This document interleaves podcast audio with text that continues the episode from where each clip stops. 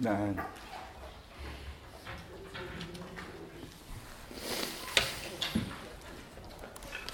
Puh, das sind die Freuden der Technik. Ja, wir müssen uns irgendwie die sieben Meilen Stiefel anziehen, nachdem ja einiges, zwei Stunden, glaube ich, in dieser Vorlesung ausgefallen sind.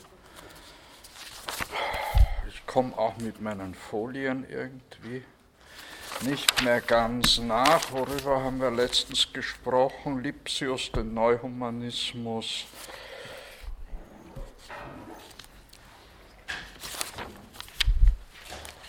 Die Intuition, das Intuition und Deduktion und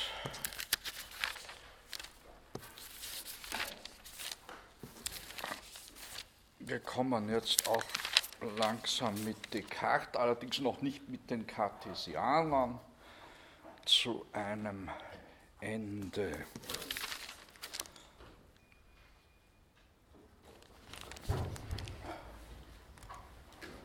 So, jetzt hoffen wir. Also unser heutiges Thema, die Weiterentwicklungen des Cartesianismus, insbesondere also äh, etwas über Mersenne und Gassendi müssen wir sprechen und über den Jansenismus und den Okkasionalismus. So, man fährt das wieder hoch. Jetzt habe ich es eigens eingeschaltet gelassen, damit ich schnell beginnen kann. Fährt mir das runter.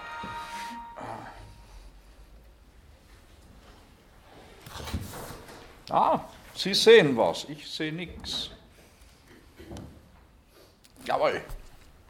Neuzeit 7. Wo ist Neuzeit 7? Ich muss da wahrscheinlich ein bisschen aufräumen, damit ich. Ah, da ist es. Neuzeit 7.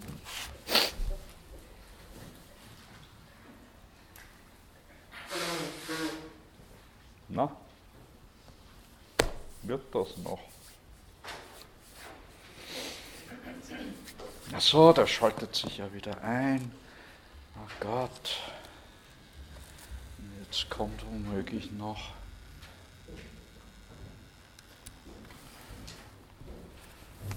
Die Internetverbindung, die ich jetzt nicht brauche. So.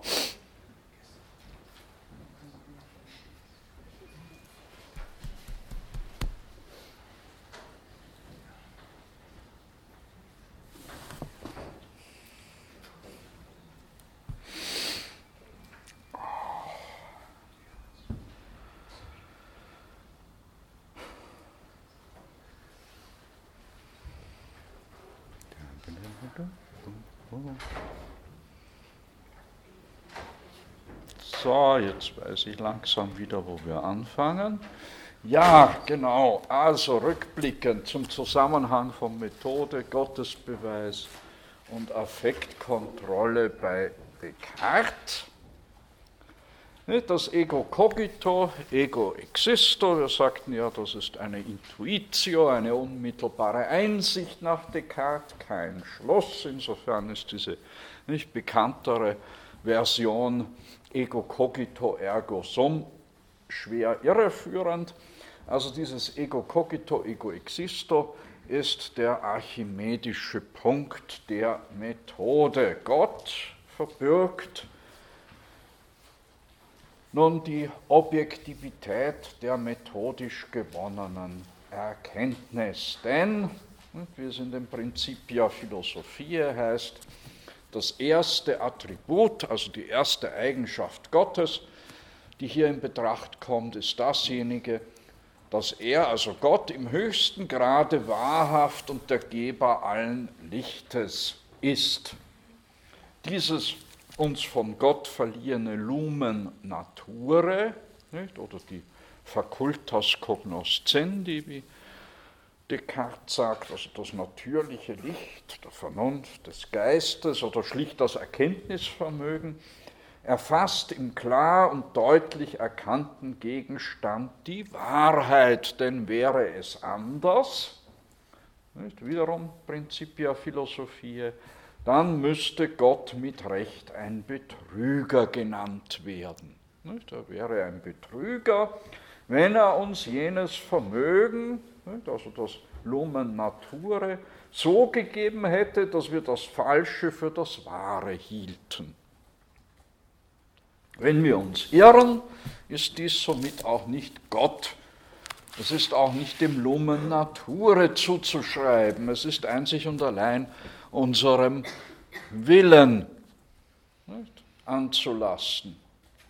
Denn, wiederum Principia Philosophie, zum Urteilen bedarf es eben nicht nur des Intellektus, des Verstandes, der sich nur auf das Wenige erstreckt, das sich ihm darbietet.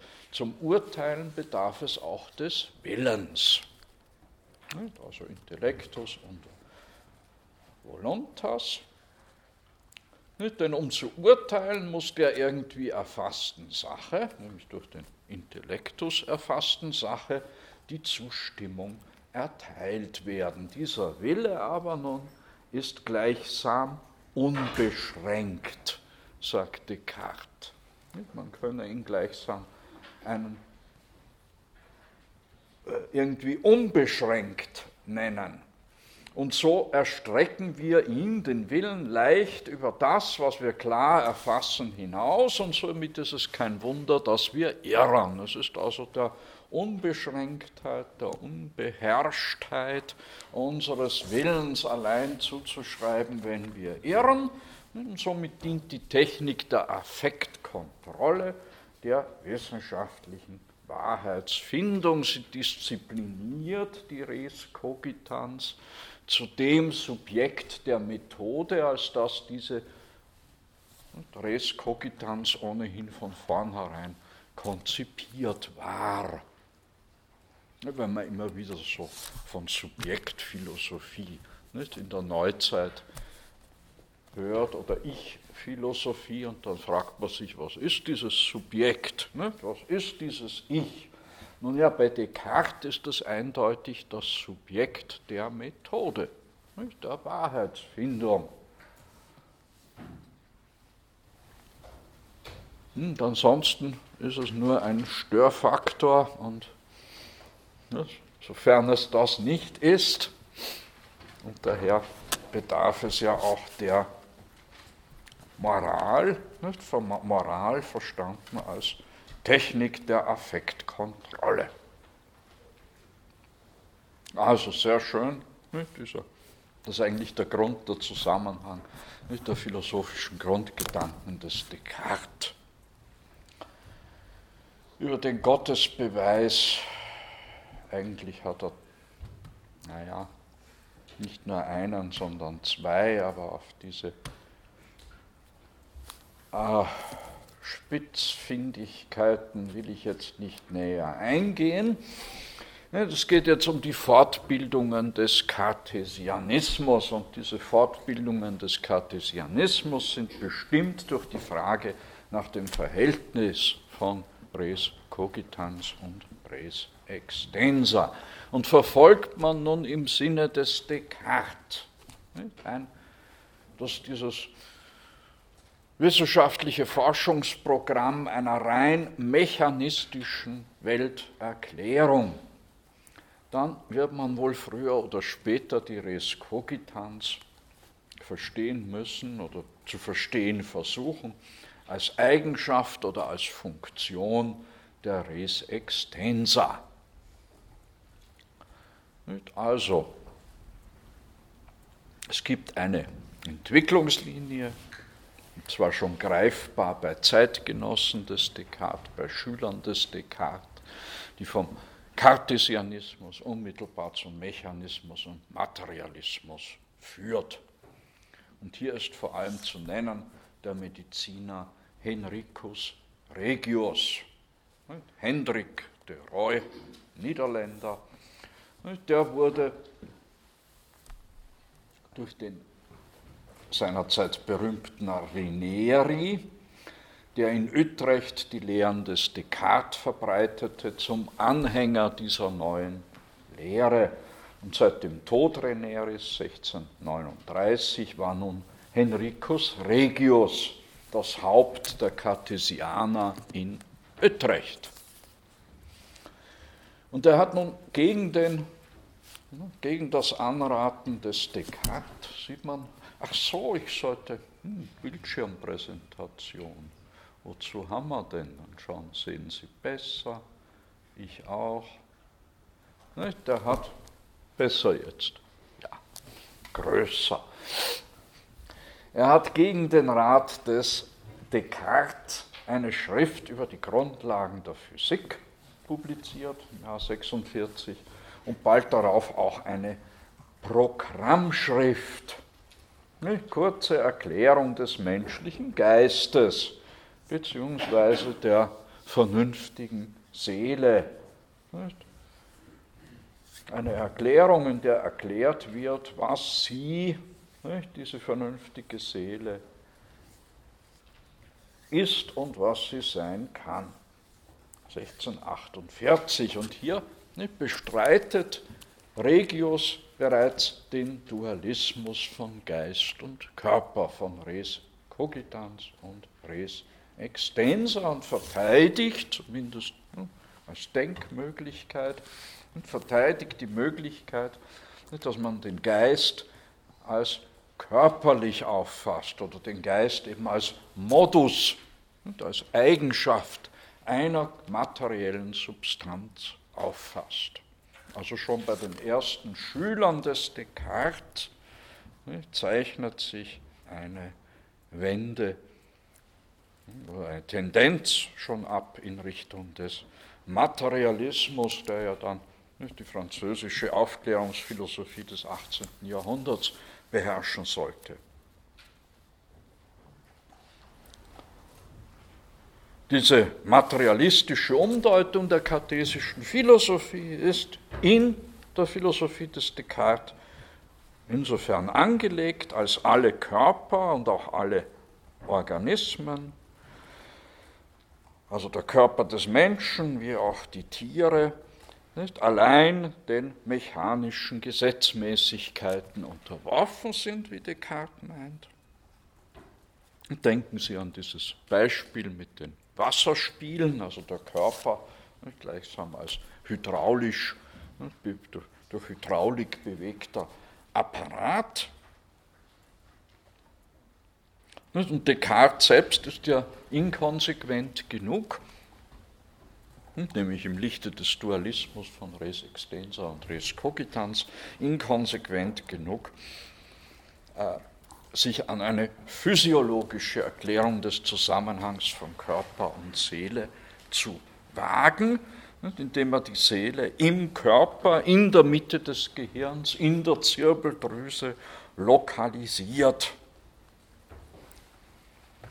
Und da setzt man nun die im Lumen Naturale fundierte rationalistische Erkenntnislehre des Descartes, ersetzt man also den wissenschaftlichen Platonismus des Descartes durch, eine sensualistischen, durch einen sensualistischen Ansatz, dann kommt man gleich nicht, zu dem mechanistischen Materialismus, der dann im 18. Jahrhundert nicht bei Olbac, bei Lametrie und Condillac, ähm, also in der französischen Aufklärungsphilosophie vertreten wurde und der dann auch noch weiter wirkt über den Positivismus, also den alten Positivismus des 19. Jahrhunderts bis zum Neopositivismus des, und auch Materialismus im 20. Jahrhundert. Nun, was sind nun weitere nicht, Fortbildungen des Cartesianismus, ebenfalls orientiert nicht, an dieser Frage nach dem Verhältnis von Geist und Körper, von Res cogitans und Res extensa? Nicht neben diesem naturwissenschaftlich motivierten Materialismus, wie er eben zuerst durch Enricus Regius vertreten ist, werden weitere Verbindungen erwogen, Verbindungsmöglichkeiten von Res cogitans und Res extensa, und zwar unter der Voraussetzung, dass eine mechanistische Erklärung, im Gegenzug zum Materialismus, sagt man, eine mechanistische Erklärung des Zusammenhangs von Res cogitans und Res extensa ist nicht möglich. Aber nun wird andererseits die Zeit, wenn sie rein mechanistisch als eine Aufeinanderfolge von Zeitpunkten verstanden wird,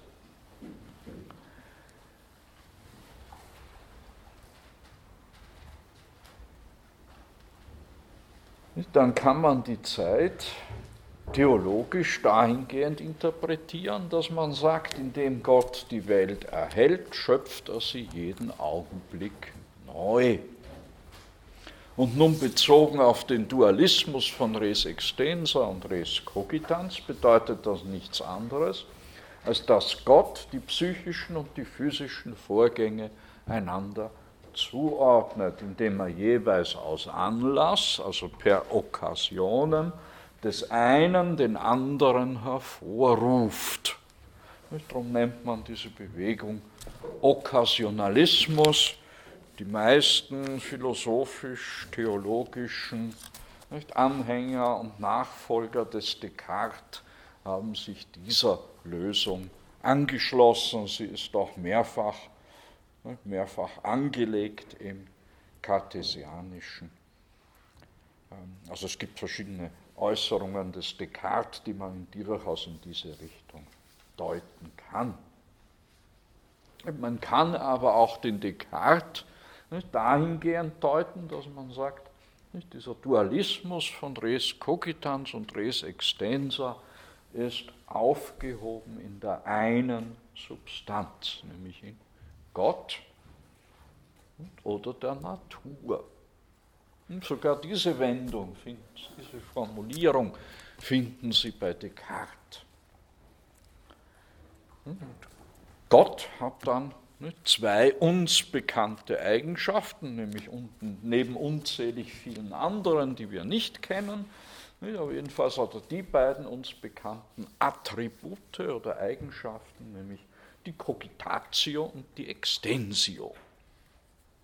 Die Ausdehnung, das Denken und die Ausdehnung. Das ist die Lösung des Spinoza. Und die eigentlich nicht so weit entfernt ist vom Okkasionalismus. Ja, oder man kann wie Leibniz versuchen, diesen Dualismus von res cogitans und res extensa zu unterlaufen, und zwar man unterläuft ihn durch die Annahme einer Vielzahl von individuellen Substanzen, Leibniz nennt sie Monaden, also schlicht Einheiten, und diese Monaden perzipieren die Welt, sie, fügen, sie verfügen neben den ihnen bewussten Perzeptionen, den Aperzeptionen und den Sinneswahrnehmungen, den schlichten Perzeptionen, aber auch über unmerkliche Perzeptionen. Das heißt, ja, Körper und Geist sind solcher Art, nämlich über die unmerklichen Perzeptionen, ohnehin andauernd vermittelt. So versucht also Leibniz diesen kartesianischen Dualismus zu entschärfen durch eine, die Annahme einer Vielzahl von individuellen Perzeptionen. Nun kommen wir jetzt zu den Freunden und Zeitgenossen des Descartes. An erster Stelle ist hier Marin Mersenne zu nennen. Der ist ja seit den Schulzeiten in La Flèche, in diesem Jesuitenkolleg, ein Freund des Descartes. Er ist ein entschiedener Gegner des Aristotelismus, des Hermetismus, des Naturalismus, des Pantheismus und des Skeptizismus. All diesen Gegnerschaften trifft er sich mit Descartes. Er ist auch ein Anhänger des Galilei und der mechanistischen Naturauffassung. Er ist einer der wichtigsten äh, naja, Multiplikatoren nicht, im Beginn der neuzeitlichen Naturwissenschaft. Er wird zu einem wichtigen Mittelsmann zwischen den führenden Vertretern der neuen Wissenschaft durch seine umfangreiche Korrespondenz. Nicht als Gegner des Skeptizismus betont Mersenne, dass das natürliche Licht des Geistes uns die Wahrheit erkennen lässt. Und als Gegner des Naturalismus und des Pantheismus fordert er ebenso wie Descartes eine klare Unterscheidung, eine klare Trennung von Geist und Körper. Er ist aber trotzdem kein Cartesianer. Und das liegt darin, dass er in der Naturauffassung dem Empiriker Galilei näher steht, dass er also eine eher a prioristische Physik im Sinne des Descartes ablehnt. Und darin trifft sich nun Mersenne mit Pierre Gassendi. Dieser Pierre Gassendi, ein katholischer Geistlicher, Theologe, tritt hervor als Erneuerung, als Erneuerer des Epikureismus, und zwar vor allem der Naturphilosophie des Epikur, nämlich des Atomismus.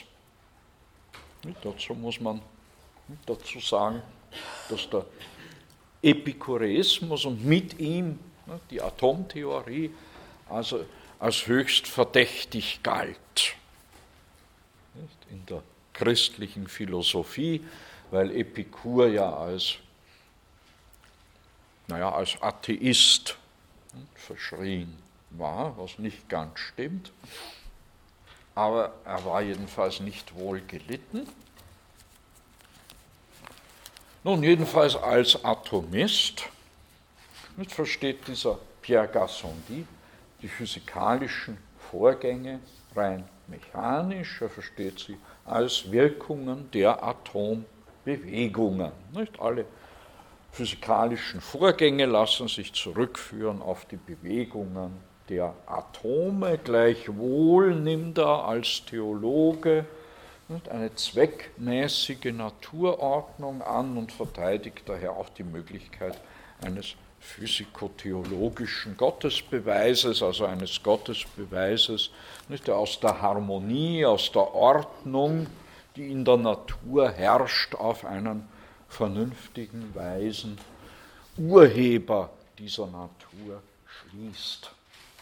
Andererseits ist dieser Gassendi in seiner Erkenntnislehre Sensualist und Nominalist. Also da geht einiges durcheinander oder vielmehr zusammen, was nicht zusammengeht bei Gassendi. Philosophischer Systematiker ist er nicht, aber seine Stärke liegt in seiner Polemik. In seiner Polemik gegen jeden Anspruch auf eine definitive Welterklärung, sei es, dass er seine Kritik am Hermetismus äh, formuliert, also im Speziellen an den schon bekannten Robert Flatt. Genauso kritisiert er die aristotelisch-scholastische Philosophie und er kritisiert auch die kartesische Philosophie. Vor allem in seinen Schriften Disquisitiones Anticartesiane und Disquisitio Metaphysica im Jahr 1643, 44. Im Anschluss widmet er sich vor allem der, dem Versuch der Rehabilitierung des Epikur in der Schrift nicht, über das Leben, die Ethik und äh, über das Leben und die Ethik des Epikur 1647 und seine Zusammenstellung, Versuch einer systematischen Zusammenstellung und Erklärung der Philosophie des Epikur 1649. Nun hat ja Descartes seine Meditationes Metaphysicae, also seine metaphysischen Meditationen schon vor Erscheinen an verschiedene gelehrte Männer verschickt über Vermittlung Mersens. Und auch Gassendi erhielt ein Vorexemplar und die eingegangenen ähm, Kritiken, Descartes bat ja um äh, darum, dass also die, die Gelehrten nicht, seine, seine Thesen diskutieren und gegebenenfalls auch kritisieren. Und diese Objektionen, diese Erwiderungen und dann die Gegenerwiderungen des Descartes finden sich dann in der zweiten Auflage der Meditationes.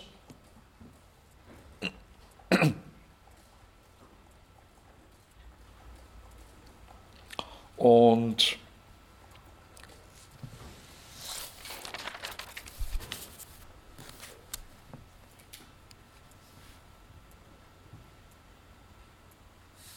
Dann um Gassendi als Sensualist, wie ich schon sagte, unter der Idee nur eine anschauliche Vorstellung versteht, kann er Klarheit und Deutlichkeit nicht als Garant für die Wahrheit einer Erkenntnis verstehen. Und auch ist für ihn die Erkenntnis, die wir vom Subjekt der Erkenntnis, also von der sogenannten Res Cogitans, oder von dem Ego existo oder Ego cogito haben. Dieses, diese Erkenntnis des Subjekts der Erkenntnis ist für Gassendi alles andere als klar und deutlich. Denn wenn es keine unsinnlichen Ideen gibt, wenn alle Ideen nur anschauliche Vorstellungen sind, dann kann es auch keine unmittelbare Erkenntnis sei es des eigenen Geistes oder gar eine unmittelbare Erkenntnis. Gottes geben, aber auch ein Gottesbeweis ist nach Gassendi nicht zu führen, denn wir erkennen nur Endliches.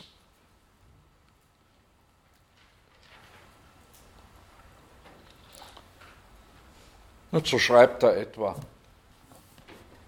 wichtigsten sind eigentlich seine Einwände gegen die dritten äh, Meditationes.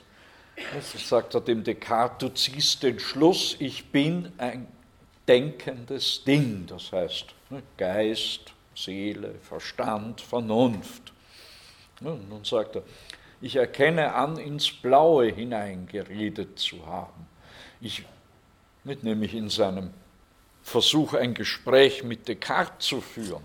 Ich war nämlich der Meinung, mit einer menschlichen Seele zu reden oder mit dem inneren Prinzip, vermöge dessen der Mensch lebt, fühlt, sich fortbewegt, begreift.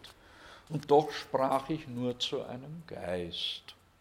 Das heißt zu einem Wesen, das nicht nur den Leib, sondern auch die Seele abgelegt hat. Du sollst ab jetzt Geist heißen und so bist du genau genommen ein denkendes Ding. Allerdings, was das ist, vermag eben auch Descartes nicht zu sagen nach Gassendi. Wenn wir dann weiterlesen, was hast du denn nun eigentlich über dich selbst gesagt? Indem du sagst, du bist ein, eine Res cogitans, ein denkendes Ding. Du bist nicht ein körperliches Gefüge. nicht Luft, nicht Wind, nicht ein wandelndes oder fühlendes Ding oder sonst etwas. Das sind doch alles Negationen. Und man fragt aber nicht, was du nicht bist, sondern was in aller Welt du bist.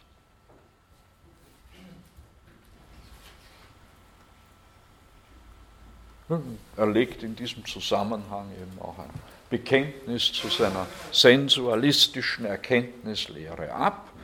Wenn er dem Descartes schreibt, du magst noch so sehr dagegen streiten, dass das, was im Verstande ist, vorher in der sinnlichen Wahrnehmung gewesen sein muss. Das ist so der Leitspruch aller Empiristen, Sensualisten und auch Aristoteliker. Das, was nicht zuvor im Verstand äh, in den Sinnen war, ist auch nicht im Verstande. Es scheint mir, sagt Gassendi, nichtsdestoweniger richtig zu sein. Da es, also das, was im Verstande ist, nur durch Eindringen von außen zustande kommt. Nach Epikur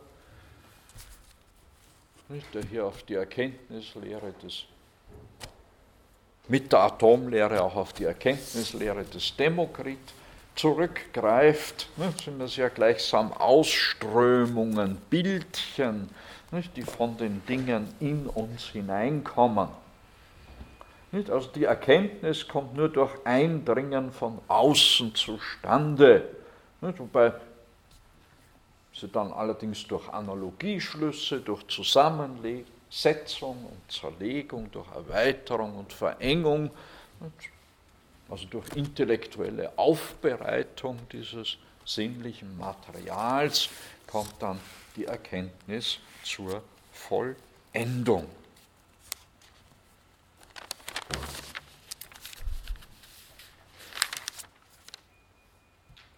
Nun, im Zusammenhang mit Descartes ist auch zu nennen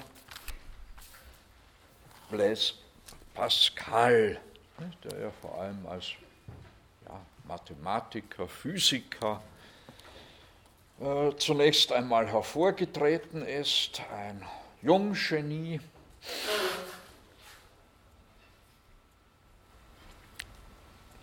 Der tritt schon 1639 in Verbindung mit dem Kreis um Mersenne.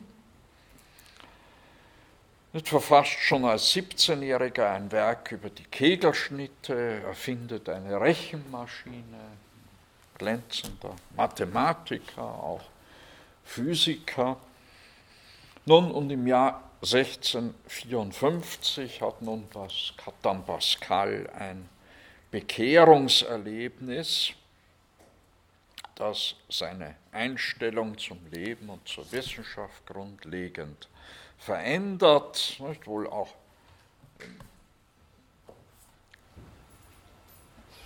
sozusagen Motivationen waren äh, der Einfluss seiner Familie, vor allem seiner sehr frommen Schwester, aber auch seine eigene von Kindheit an höchst angegriffene Gesundheit.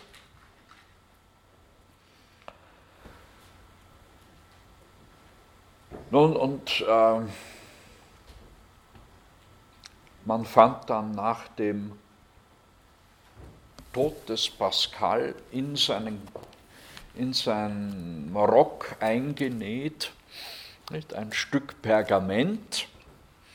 Darauf waren etliche Zeilen geschrieben, das sogenannte Memorial des Blaise Pascal, und das ist genau die Erinnerung an den 23. November 1654, wo ihm dieses Bekehrungserlebnis widerfuhr. Er schreibt hier Jahr der Gnade 1654, dann nennt er noch den Tagesheiligen und den des Folgetages. Seit ungefähr abends zehneinhalb bis ungefähr eine halbe Stunde nach Mitternacht Feuer. Gott Abrahams, Gott Isaaks, Gott Jakobs, nicht der Philosophen und Gelehrten. Gewissheit, Gewissheit, Empfinden, Freude, Friede. Also er findet im Glauben, in einer spezifischen Version äh, des katholischen Glaubens, nämlich im Jansenismus, wir kommen gleich darauf, die Freude und den Frieden, der ihm wohl äh, zuvor versagt war. Ähm, sein berühmtestes Werk sind ja, also philosophisch oder theologisches Werk, sind ja neben den gegen die Jesuiten gerichteten Lettres Provinciales äh, die Pensée, die Gedanken des Blaise Pascal nach seinem Tode herausgegeben. Und vielleicht einer, eine dieser Pensées ähm, finde ich ganz eindrucksvoll und ähm, erklärt auch einiges von dieser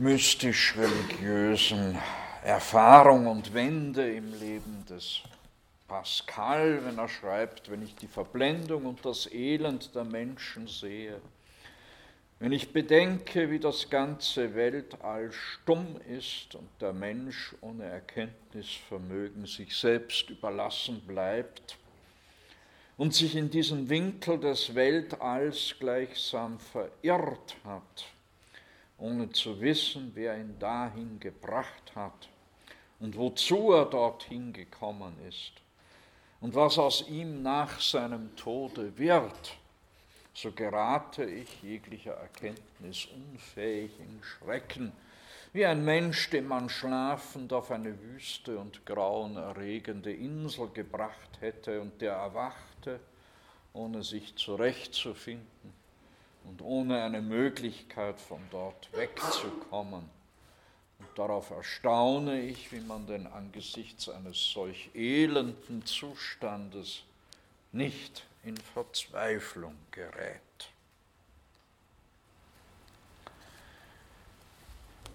Nun, ich sprach bereits vom Jansenismus. Der führt sich zurück auf den holländischen Bischof Cornelis Jansen, ein Katholik.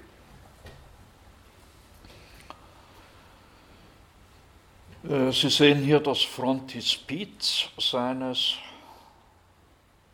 des entscheidenden Werkes von Cornelius Jansen, 1640, in drei Bänden erschienene Schrift Augustinus nicht? oder die Lehre des heiligen Augustinus über die Gesund, äh,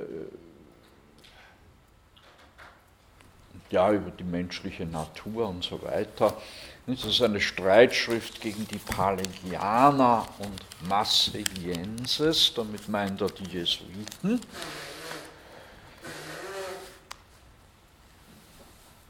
Die in diesem Titel angesprochenen Pelagianer, das wäre also eine Pelagius, das war ein äh, ein Theologe gegen den eben bereits Augustinus anschrieb. Es ging um die Gnadenlehre. Und äh, während also der Pelagius die Ansicht vertrat, dass der Mensch aus eigenem die Gnade erwirken könne, argumentiert Augustinus strikt dagegen und erklärt, dass das Seelenheil nicht durch den Menschen selbst, sondern nur durch die Gnade Gottes erwirkt wird.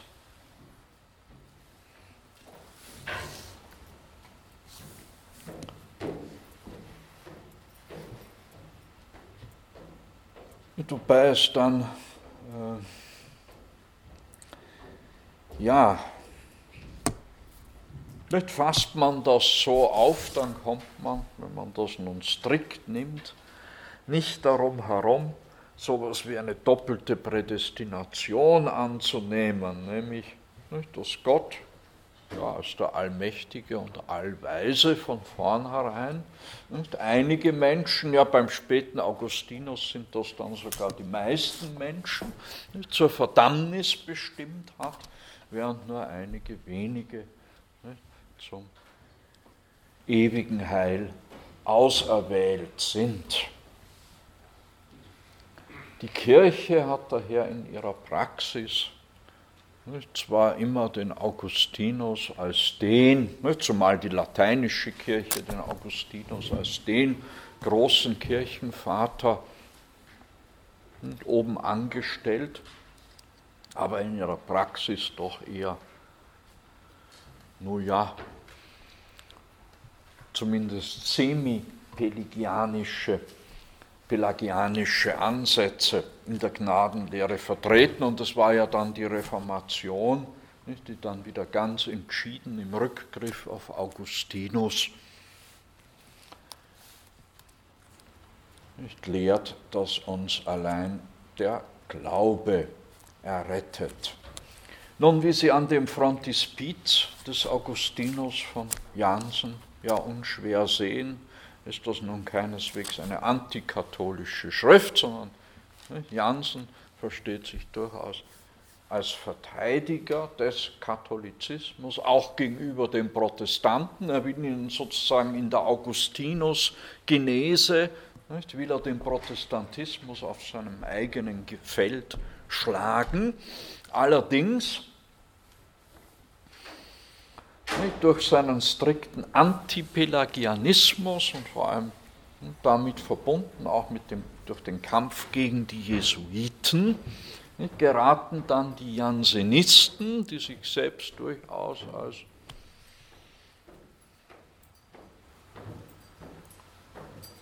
als Erzkatholen verstehen, schon sehr bald in Konflikt mit der römischen Kirche schon sehr früh kommt es zu Verurteilungen des Jansenismus durch die Päpste.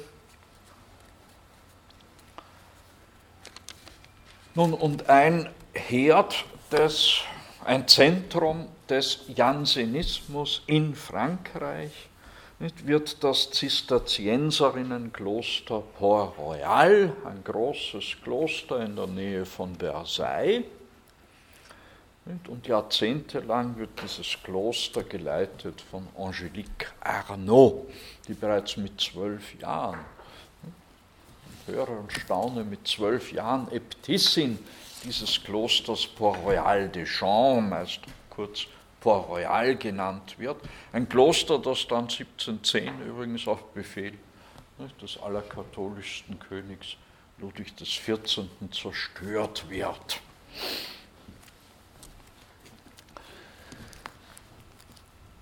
Äh,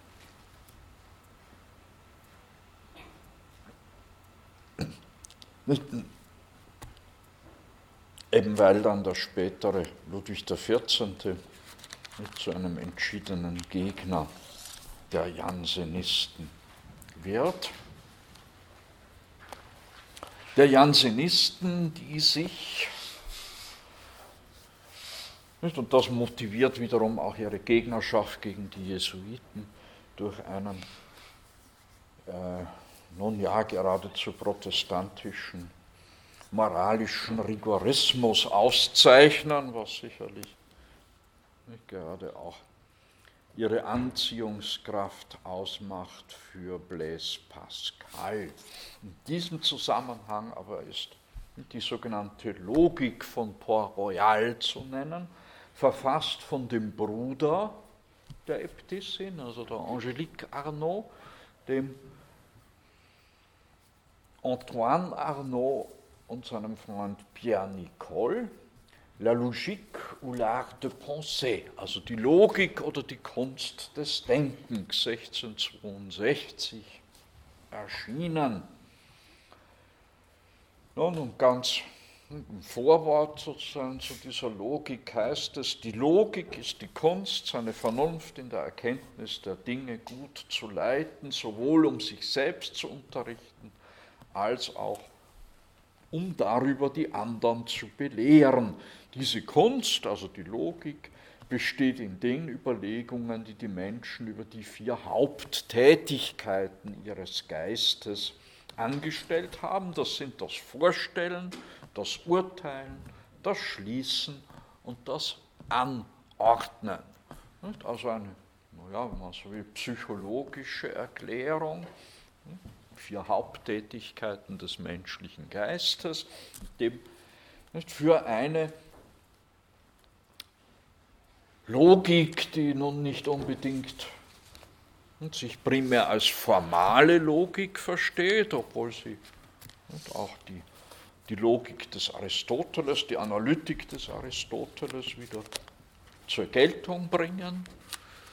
Und hier also entschieden gegen die ramistische Logik argumentieren und auftreten.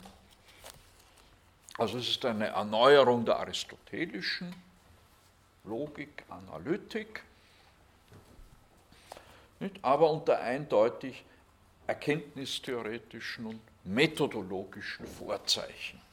Also eine erkenntnistheoretische und methodologische Logik, die sich gliedert entsprechend diesen vier Haupttätigkeiten, wie Sie sagen, des menschlichen Geistes, in die Begriffslehre, in die Urteilslehre, die Schlusslehre und die Methodenlehre oder Methodologie. Man folgt damit auch der traditionellen Anordnung des gewissermaßen der traditionellen Anordnung des aristotelischen Organon, also der aristotelischen logischen, äh, jedenfalls der uns überlieferten logischen Lehrschriften, die unter dem Namen des Aristoteles im Umlauf sind. Ne, die Kategorienschrift, kann man sagen, ja, das ist die Lehre vom Begriff. Und dann haben wir Perehaminaias, die Lehre, naja, die Interpretation ist der lateinische Titel, aber im Wesentlichen das Thema ist das Urteil, also die Urteilslehre. Und dann haben wir die Analytiken, also die Schlusslehre. Wir haben schon das zweite, äh, die Analytiker äh, posteriora, also die zweite Analytik ne, und auch die Topik und die sophistischen Überlegungen, äh, Wider, Widerlegungen, nicht Überlegungen kann man als Methodenschriften interpretieren.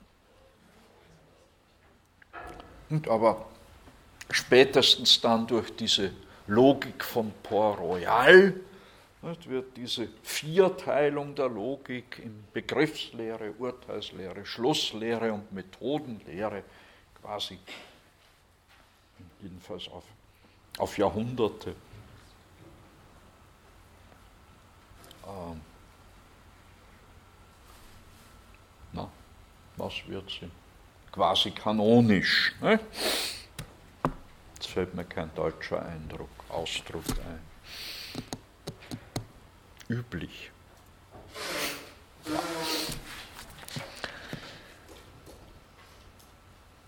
Ja, äh, im Zusammenhang mit Pascal ist schließlich auch Pierre Bayle zu nennen. Pierre Bayle in dessen Denken sich gleichfalls skeptische und kartesianische Einflüsse überlagern, so wie bei Pascal. Hier haben wir es allerdings mit einem Calvinisten zu tun, als Sohn eines hugenottischen Predigers in Südfrankreich geboren. Lebt er dann die meiste Zeit außerhalb Frankreichs notgedrungen. Ab 1670 in Genf. Er ist dann von 1675 bis 81 Professor in Sedan, das heißt in Lothringen, das heißt damals noch im Heiligen Römischen Reich, also an der Protestantischen Akademie in Sedan. Allerdings werden dann auch in Lothringen, das ja nicht, aufgrund des Abkommens zwischen dem Haus Habsburg-Lothringen und äh, den Bourbonen an Frankreich fällt, ähm, wird die Situation für die Protestanten und zumal für einen protestantischen Lehrer in Sedan äh, unhaltbar. Er geht dann in die Niederlande und ist von 1681 bis 93 Professor für Philosophie und Geschichte in Rotterdam, bekommt dort aber dann auch Schwierigkeiten mit ultrakalvinistischen Kreisen und bekommt dann aber von einem niederländischen Verleger den Auftrag, doch ein Wörterbuch, ein philosophisches Wörterbuch zu verfassen und daraus entsteht das berühmte Dictionnaire Historique et Critique, das berühmte Bälsche Wörterbuch. Das historisch-kritische Wörterbuch des Pierre Bayle 1697, eigentlich im schon im Dezember 96 in Rotterdam erschienen. Sie sehen hier das Frontispiz der Erstauflage. Ähm,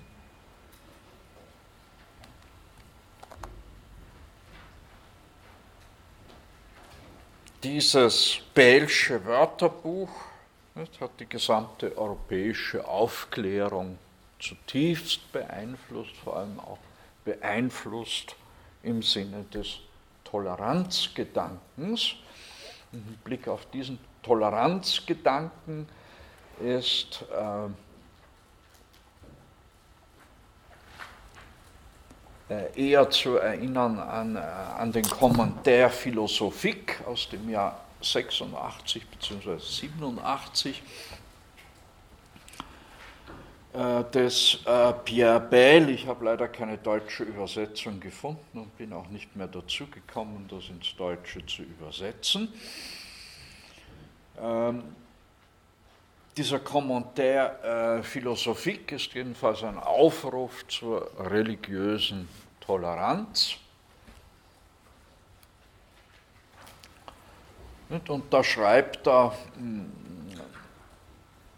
er weist hier etwa auch darauf hin, dass es sowas wie religiös motivierte Kriege, also Religionskriege im Heidentum nie gegeben habe, etwa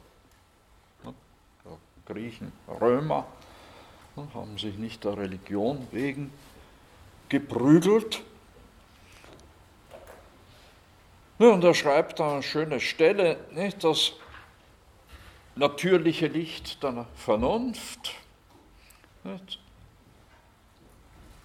sagt es nicht denen, die dieses natürliche Licht mit Aufmerksamkeit äh, studieren, dass Gott gerecht ist, dass er die Tugend liebt, dass er das Böse verabscheut, dass er unseren, äh,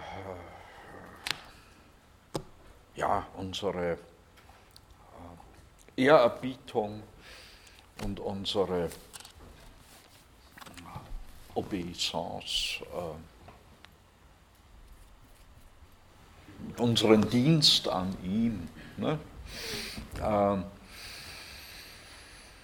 belohnt, dass er die Quelle unseres Glücks ist.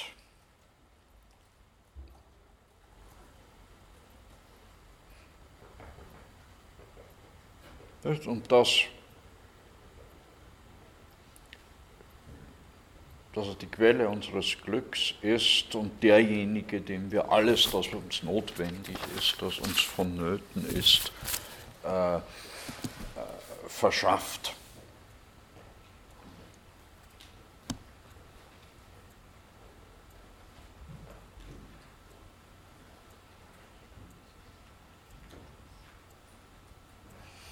Äh, dieses Licht, also dieses natürliche Licht der Vernunft,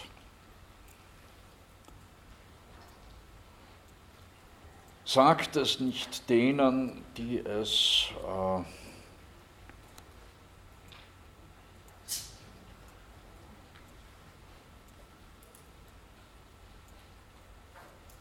die es angestrengt. Ähm, beachten. Und äh, die sich über die, die dunklen Wolken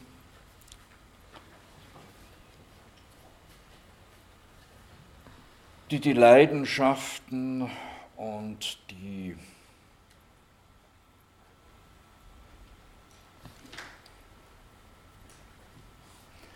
und die naja, Trägheit ihrer Gewohnheiten über ihren Geist legen, erheben,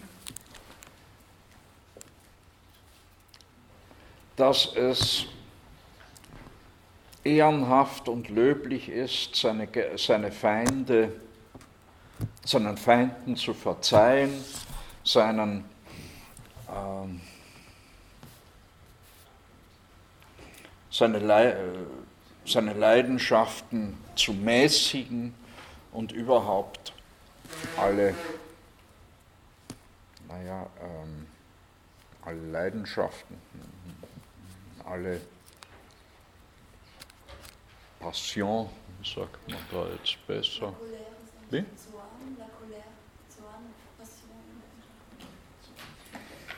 Achso, den Zorn zu, zu, besänftigen und die Leidenschaften zu beherrschen. Nicht? Ja, danke. Von wo kommen, jetzt die Frage, von wo kommen denn all diese schönen, guten Maximen, Grundsätze, die an die Bücher der Heiden voll sind?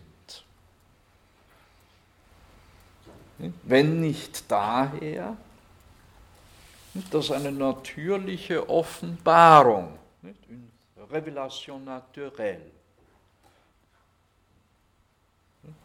an alle Menschen ergeht oder ergangen ist. Also er, was macht Blaise, Pierre Bell hier? Er erhebt oder erstellt nicht, den Offenbarungsglauben vor den Richterstuhl des, der Vernunft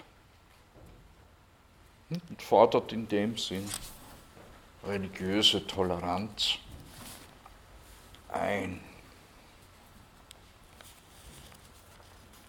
Und hat eben vor allem durch dieses historisch-kritische Wörterbuch in diesem Sinne gewirkt. So, Okkasionalismus, wir hatten schon gesagt, da wird also Gott zum Nothelfer, um res extensa und res cogitans miteinander zu vereinbaren. Ich habe da ein paar Namen der Hauptvertreter des Okkasionalismus angeführt. Zumeist wird hier auch der deutsche reformierte Philosoph Johannes Klauberg genannt, Géraud de Cordemeux, Louis de la Forge. Ja, aber die beiden wichtigsten, mit denen wir uns etwas näher auch beschäftigen werden, sind Arnold, der Niederländer Arnold Höhlings und Nicolas Malbranche. Nun, ich sagte bereits, es gibt einige Stellen bei Descartes, die sowas wie eine okkasionalistische Lösung ne, des Problems der Verbindung von Körper und Seele äh, andeuten oder aus denen man diese okkasionalistische Lösung herauslesen könnte. Eine der wichtigsten findet sich wohl in der dritten Meditation, wo Descartes einen möglichen Einwand gegen seinen Gottesbeweis, den er dort in der dritten Meditation führt, zurückweist, und zwar mit folgendem Argument. Nicht dem Zwang dieser Gründe, also der Beweisgründe für das Dasein Gottes, entgehe ich auch nicht, wenn ich annehme, ich sei stets gewesen. und zwar stets gewesen, wie ich jetzt bin. Und daraus würde dann folgen, dass überhaupt nach keinem Urheber meines Daseins zu fragen sei. Denn, jetzt kommt die Begründung, man kann die gesamte Lebenszeit in unzählig viele Teile teilen, deren jeder von den übrigen in keiner Weise abhängt. Und das, dann folgt, dass ich kurz, dann folgt daraus, dass ich kurz zuvor existiert habe, keineswegs, dass ich jetzt existieren muss, es sei denn, dass irgendeine Ursache mich für diesen Augenblick gewissermaßen von neuem schafft, das heißt mich erhält. Betrachtet man nämlich aufmerksam die Natur der Dauer nicht, oder die Natur der Zeit, das Wesen der Zeit, so leuchtet ein, dass er durchaus derselben Kraft und Tätigkeit, dass es durchaus derselben Kraft und Tätigkeit bedarf, um irgendein Ding von Augenblick zu Augenblick, also von zeitlichem Moment zu zeitlichem Moment zu erhalten, wie um es von neuem zu erschaffen, wenn es noch nicht existierte. Und somit ist nur dem Gesichtspunkt des Denkens nach die Erhaltung von der Schöpfung verschieden. Ja, also Descartes denkt die Zeit, also eine Folge von diskreten Zeitpunkten. Und theologisch interpretiert heißt das, die Erhaltung der Welt ist sowas wie eine ständige Neuschöpfung der Welt.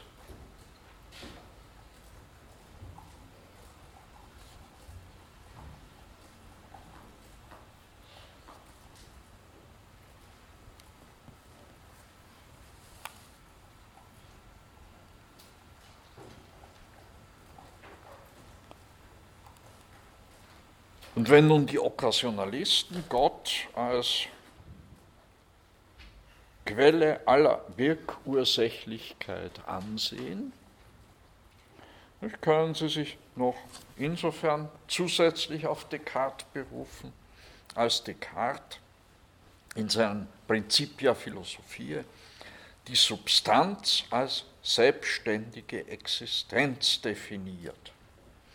Selbstständige Existenz, das bedeutet, die Substanz ist etwas, das keines anderen Bedarf, wobei er dann gleich hinzufügt, so verstanden gibt es überhaupt nur eine Substanz, nämlich Gott.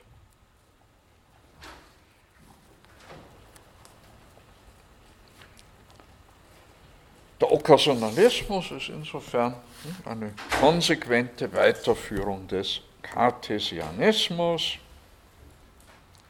eine Weiterführung, die zudem theologische Motive, insbesondere Motive der augustinischen Theologie, betont. Die göttliche Allmacht wird hier im Rahmen einer philosophischen Theologie besonders betont.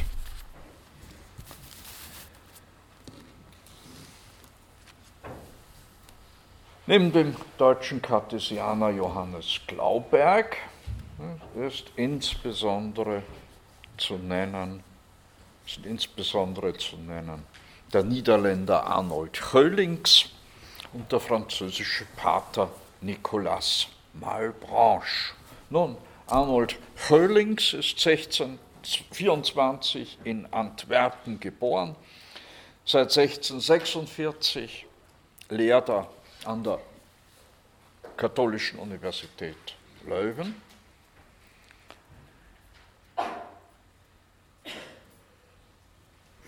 Äh, er bekommt dann aufgrund seiner Kritik an der Scholastik und seiner Sympathie für den Jansenismus Schwierigkeiten, wird seiner Stellung enthoben. Er geht in die freien Niederlande, er übersiedelt nach Leiden, konvertiert dort zum Calvinismus und unterrichtet seit 1662 als Lektor für Logik an der Universität Leiden. Ab 1665 ist er dort außerordentlicher Professor für Philosophie und Ethik. Er stirbt 1669 in Leiden, höchstwahrscheinlich an der Pest.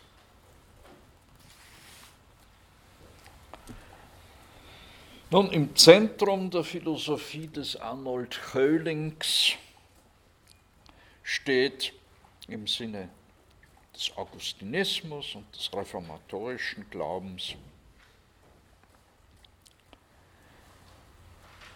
das Mysterium des Verhältnisses von Gott und Mensch.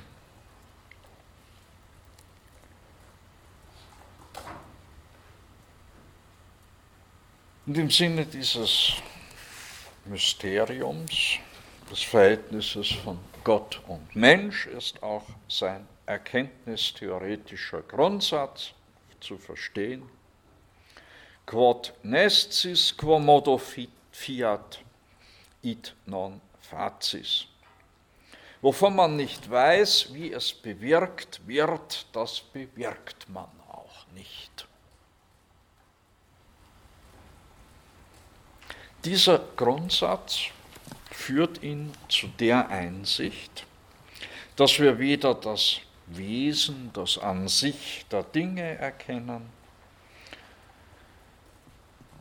noch einen im Wesen der Dinge gegründeten Wirkzusammenhang erkennen. Alle Wirkursächlichkeit kommt allein Gott zu. Es gibt letztlich nur eine Ursache, nämlich Gott. Ins Ethische gewendet bedeutet das die Forderung nach demütiger Hingabe an Gott. Die demütige Hingabe an Gott, die dadurch entsteht, dass wir die Wertlosigkeit alles Endlichen einsehen. Das bedeutet nun aber für Höllings keine Preisgabe der Vernunft. Da er die allgemeine Vernunft, dieser allgemeinen Vernunft entspringen nach Höhlings die moralischen Normen. Diese allgemeine Vernunft versteht er als Abbild Gottes. Die Tugend ist daher für Höhlings Liebe der rechten Vernunft. Die Tugend ist Liebe der rechten Vernunft. Sie ist eine Gehorsamsliebe gegenüber dem Vernunftgebot, das eben Gottes Gebot ist.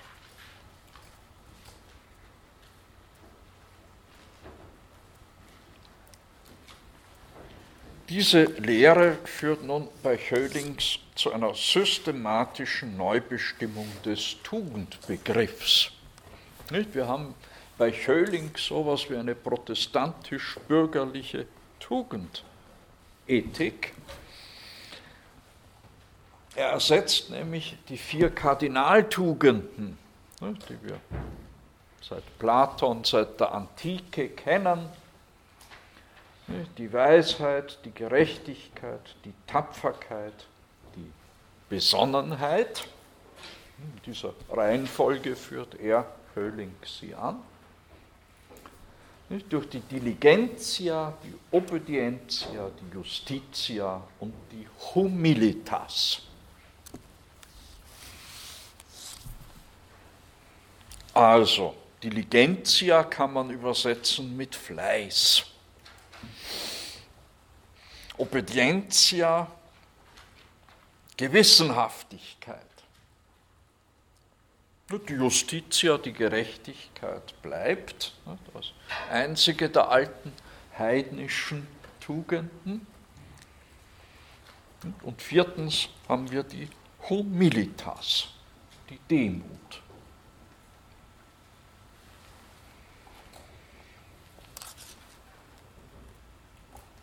Nicht? Denn, sagt Höllings, wer die Vernunft liebt, hört eifrig, ne, diligenter, mit Fleiß auf sie. Er gehorcht gewissenhaft, ne, die Obedientia.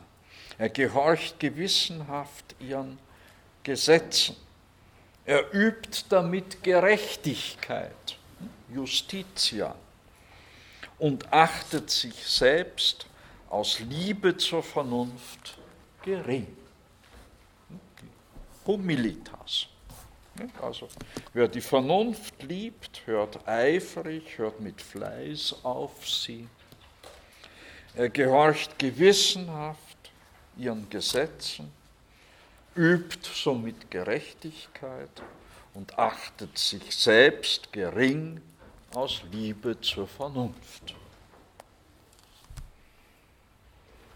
Ja, da haben Sie eine schöne theologische Begründung für die bürgerlichen Tugenden.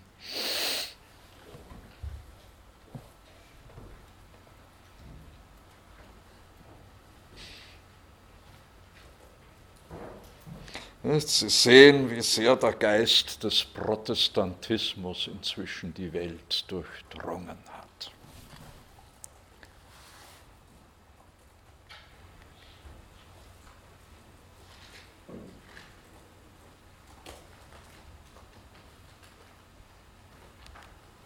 Wobei Schölings diese Tugendlehre nicht als eine Güterlehre versteht, sondern als eine Pflichtlehre.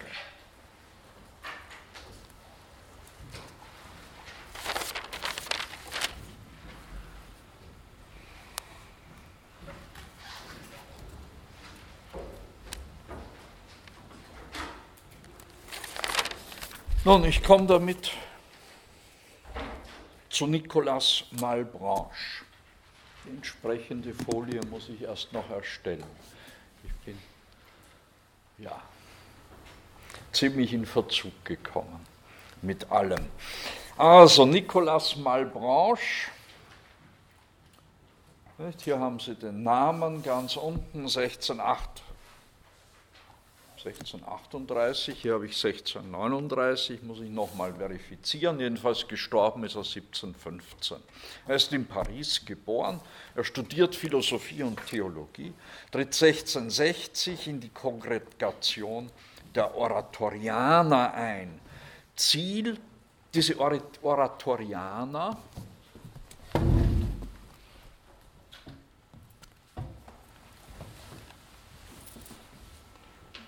da haben wir immer, das sind immer Anmerkungen zur Geschichte Südafrikas. Schon seit mehreren Semestern. Also die Oratorianer,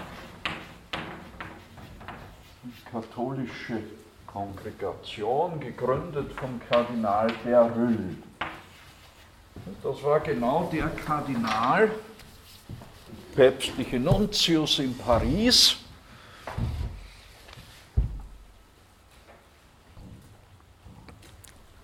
mit dem Descartes befreundet war und äh, wo er da wohl auch mal den Mund zu voll nahm, der Descartes, und nicht dadurch veranlasst war, oder vielmehr geradezu gezwungen war, sich nun der Niederschrift seiner Methodenlehre zu widmen.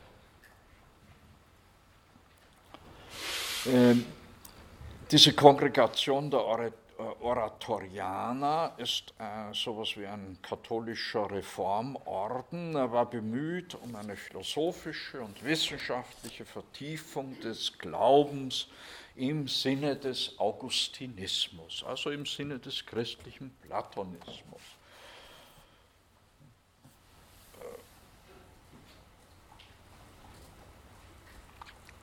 Ähm,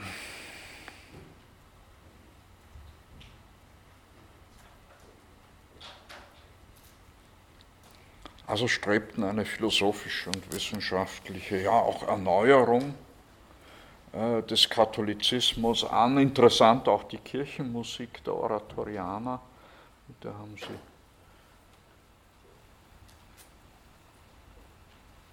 wirklich erstaunlich, wie modern diese Musik wirkt. Man glaubt gar nicht, dass das eine Kirchenmusik ist, wenn man das hört. Oder jedenfalls nicht im ersten Hinhören. Ähm, das äußerlich ereignislose Leben des Pater Malbranche, er war eigentlich schwächlich, stets kränkelnd, ist aber doch erstaunlich alt geworden.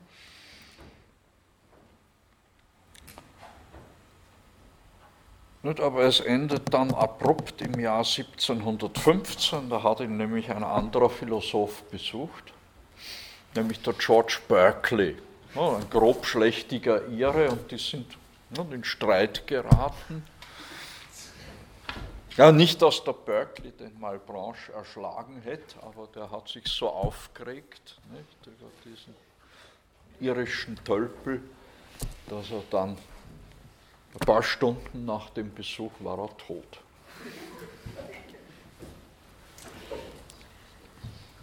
Wir kommen auf den George Berkeley noch zu sprechen. Ähm, wobei sich aber ne, philosophisch nicht, die Lehren Berkeleys vielfach mit denen Malbranches berühren, wie wir auch später noch sehen werden. Malbranches Hauptwerk trägt den Titel einen schönen Titel de la Recherche de la Vérité, also über die Suche nach der Wahrheit. In drei Bänden, 1674 bis 78 erschienen. Er versucht den Kartesianismus als Fundament der Theologie an die Stelle des Aristotelismus zu setzen.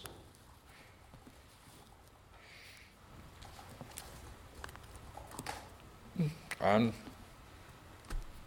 ja, als Vertreter einer Kongregation, nicht, die den Katholizismus im Geist des heiligen Augustinus nicht, zu erneuern bestrebt, ist durchaus naheliegende Absicht, aber wie so viele Reformabsichten zum Scheitern verurteilt.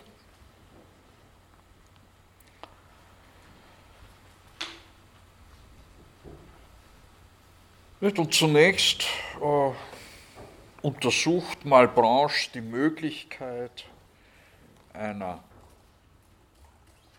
nicht, was ist eigentlich die Grundlage unserer Erkenntnis, fragt Malbranche in seiner Recherche de la Vérité.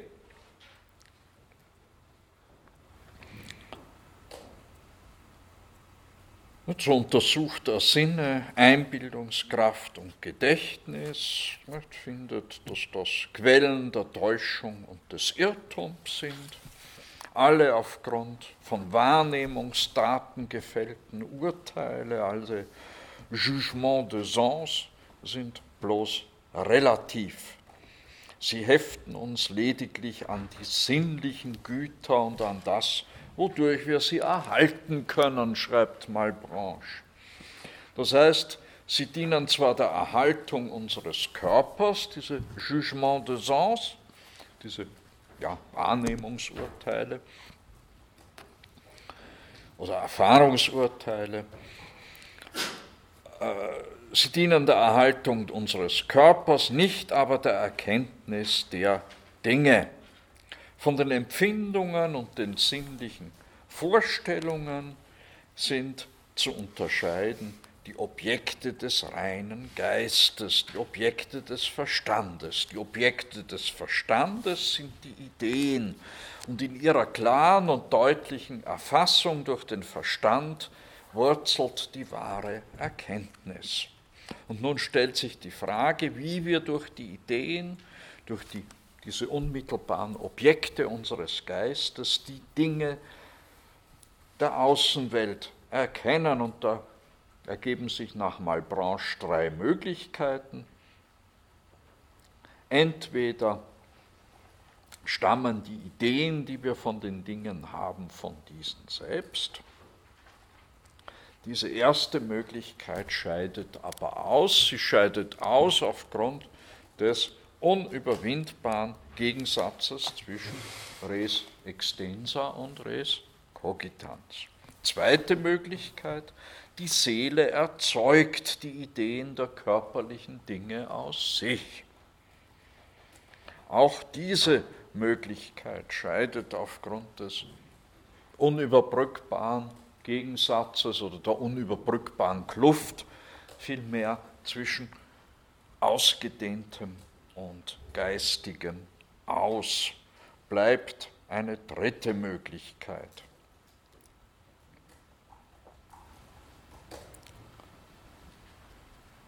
Demnach wären die Ideen zu uns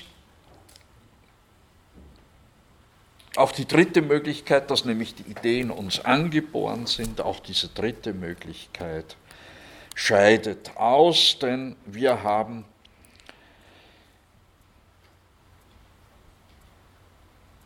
eine unendliche Anzahl von Ideen, und somit hätte Gott nicht die einfachsten Wege und Mittel gewählt, wenn er uns mitsamt einer unendlichen Anzahl von Ideen geschaffen hätte. Die Lösung besteht darin, nach Malbranche, dass wir, wie er sagt, alle Dinge in Gott sehen. Um dies desto besser zu fassen, schreibt er, so erinnere man sich nur daran, dass es schlechterdings notwendig sei, dass Gott in sich selbst die Begriffe aller geschaffenen Wesen habe, denn sonst hätte er sie nicht hervorbringen können. Dass er, also Gott, demzufolge alle diese Wesen sehe, indem er die Vollkommenheiten, die er besitzt und mit welchen jene in Verhältnis stehen, betrachtet. Überdies muss man nicht außer oder darf man nicht außer Acht lassen, dass Gott vermöge seiner Gegenwart mit unseren Seelen sehr genau verbunden ist, sodass man sagen kann, er sei der Ort der Geister, sowie der Raum der Ort der Ausdehnung ist. Diese zwei Wahrheiten vorausgesetzt folgt, dass die Seele das, was in Gott ist und die geschaffenen Wesen vorstellt, sehen kann, weil es sehr geistig der Seele überaus fasslich und recht gegenwärtig ist. Folglich kann die Seele in Gott die, seine Werke sehen vorausgesetzt, Gott wolle ihr dasjenige bekannt machen, was in ihm ist und jene vorstellt. Also, nous voyons toutes les choses en Dieu. Wir sehen alle Dinge in Gott. Nach dem Pater Malbranche.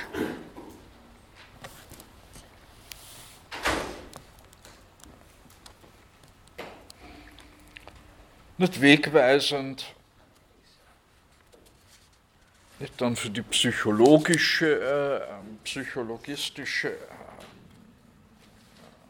psychologistischen Erkenntnislehren im Anschluss an John Locke.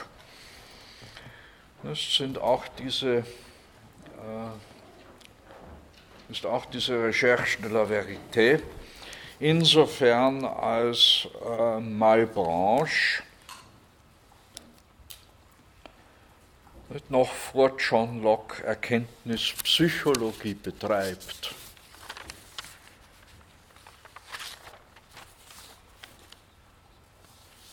Im ersten Buch seiner Recherche, wo er eben genau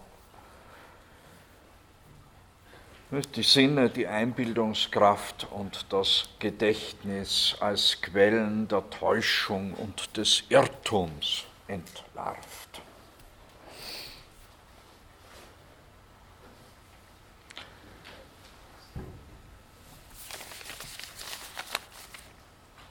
Ja, nächste Stunden.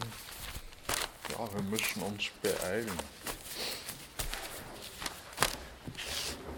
Gut.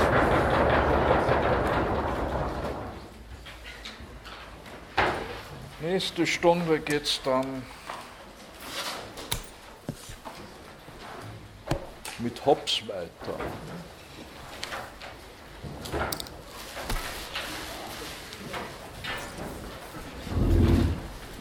Eine kurze Frage. Aber obwohl ich nicht instruiert bin, darf ich Naja, dürfen schon, aber sie werden von